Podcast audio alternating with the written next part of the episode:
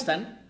Mi nombre es Jorge León y soy secretario de Asuntos de la Juventud del Comité Estatal del Partido Verde en el Estado de México. Asimismo, les platico que soy especialista en temas económicos, por lo cual nos estamos sumando al esfuerzo que está llevando a cabo el diputado Pepe Coutolenc para mantener informada a la población sobre temas de interés general, en este caso, comentando algunos temas de materia económica. Como saben, nos encontramos ante una emergencia sanitaria a causa del COVID-19, mejor conocido como coronavirus. Esta enfermedad, que se caracteriza por su facilidad de contagio, a la fecha ha registrado 242.092 casos en el mundo, de los cuales lamentablemente 9.842 han tenido un desenlace fatal. Gracias a dicha situación, en nuestro país se han tomado medidas urgentes para contener el avance de la pandemia mediante acciones como adelantar y extender el periodo vacacional de Semana Santa para estudiantes de todos los niveles del 20 de marzo al 20 de abril. Aunque la cuarentena no se ha oficializado en nuestro país, la Secretaría de Salud Federal ha recomendado a la población aislamiento y evitar en la medida de lo posible todo tipo de concentraciones de personas. Como resultado de ello, empresas de todos los tamaños y sectores han realizado importantes esfuerzos para que sus empleados trabajen desde sus casas, disminuyendo la cantidad de personal que debe estar físicamente en sus centros de trabajo y, en los peores casos, parando por completo. Así lo han hecho también otros países en el mundo, y en algunos casos han recurrido a medidas que podrían parecer extremas. Ante tal freno a las actividades cotidianas, especialistas y analistas han previsto que se aproxima una crisis económica global. Un servidor está de acuerdo con ellos, ya que hemos visto cómo muchos negocios permanecen cerrados, sin gente y con bajas ventas. Eventos que no son deseables y que sin duda alguna detienen la dinámica económica. No permiten la circulación del dinero y al final terminarán por evitar el crecimiento económico de nuestro país. Pero este tema será parte de otro video que publicaremos en los próximos días. Hoy quiero hablar de un asunto que todos hemos notado, pero del que poco se ha hablado en los medios de comunicación. Quiero hablarles del fenómeno que se ha presentado en torno a la reducción de los precios del petróleo y de cómo esto puede afectar en nuestras vidas. En días pasados se desató una discusión entre los dos países que más petróleo producen en el mundo, y que son Arabia Saudita y Rusia, respecto a los niveles de producción de petróleo. ¿Por qué se dio esta discusión? Porque la demanda de barriles disminuyó drásticamente por la cuarentena en la que entraron muchos países, la cual está deteniendo la producción de todo tipo de bienes y servicios. Recordemos que el petróleo y sus derivados mueven la economía mundial, dado que puede funcionar tanto como materia prima como fuente de energía para la creación de muchos artículos.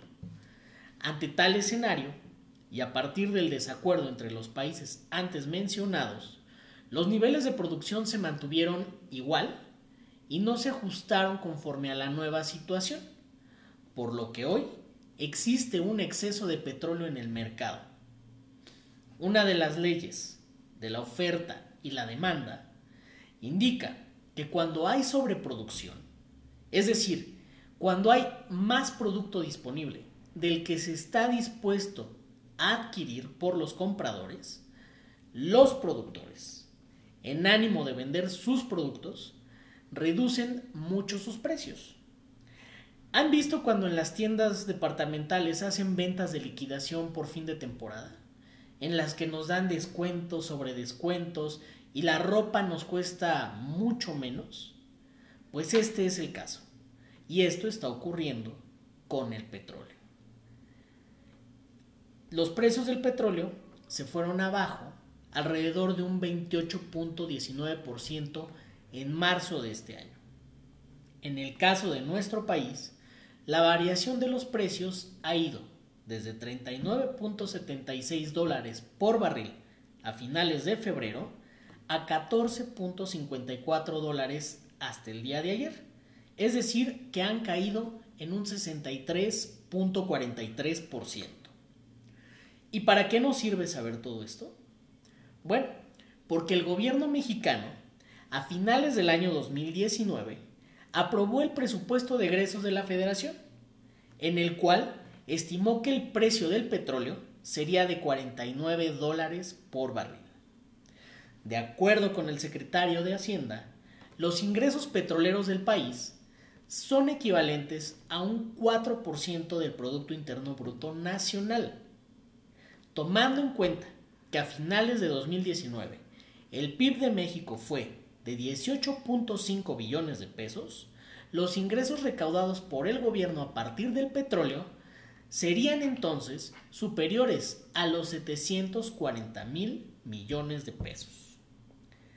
Pero, a la fecha, los precios del petróleo mexicano han presentado precios menores a los esperados. Presentaron una caída acumulada del 70.32%, por lo cual hoy hay cerca de 500 mil millones de pesos en riesgo. Hay que tomar en cuenta que dicha cantidad puede ser menor a partir de otro suceso que se está dando con el tipo de cambio del peso frente al dólar, el cual ha aumentado hasta en un 26.63% en lo que va de este mes. Sin embargo, esto no alcanzaría a compensar la totalidad de los recursos que se han perdido por la caída del precio de la mezcla mexicana y no es lo ideal. Para que nos demos una idea, el presupuesto del Estado de México para 2020 es de 301 mil millones de pesos, es decir, poco más de la mitad del dinero en riesgo por la actual situación.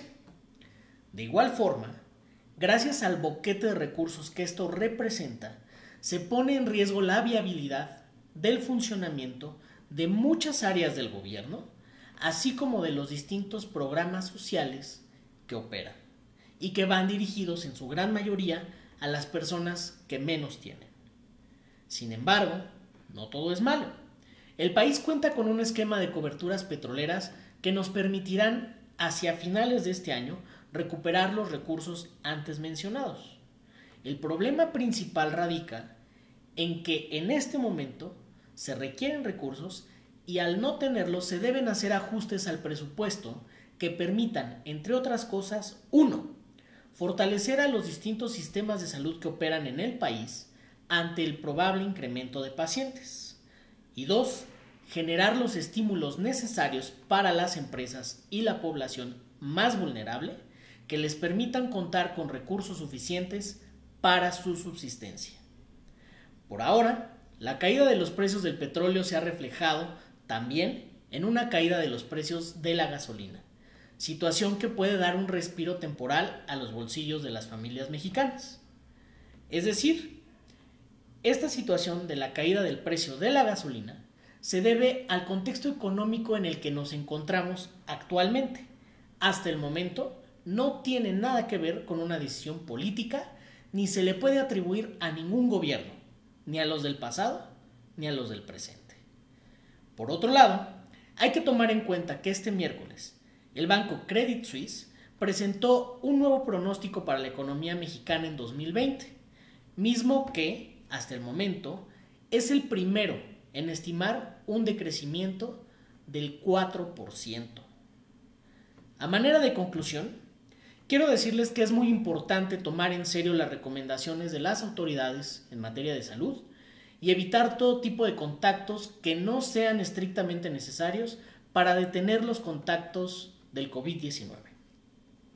Por otra parte, reconocer que, si bien se habla de una futura crisis económica, no solo a nivel nacional, sino mundial, como consecuencia de esta pandemia, será mucho más difícil superarla si no contamos con todas y todos y si no nos mantenemos saludables. Muchas gracias por su atención y los invito a seguir el contenido todos los contenidos que el diputado Pepe Coutolenc estará compartiendo para todos ustedes en sus distintas redes sociales durante todo el día, durante todos los días que dure esta etapa que comprende la cuarentena.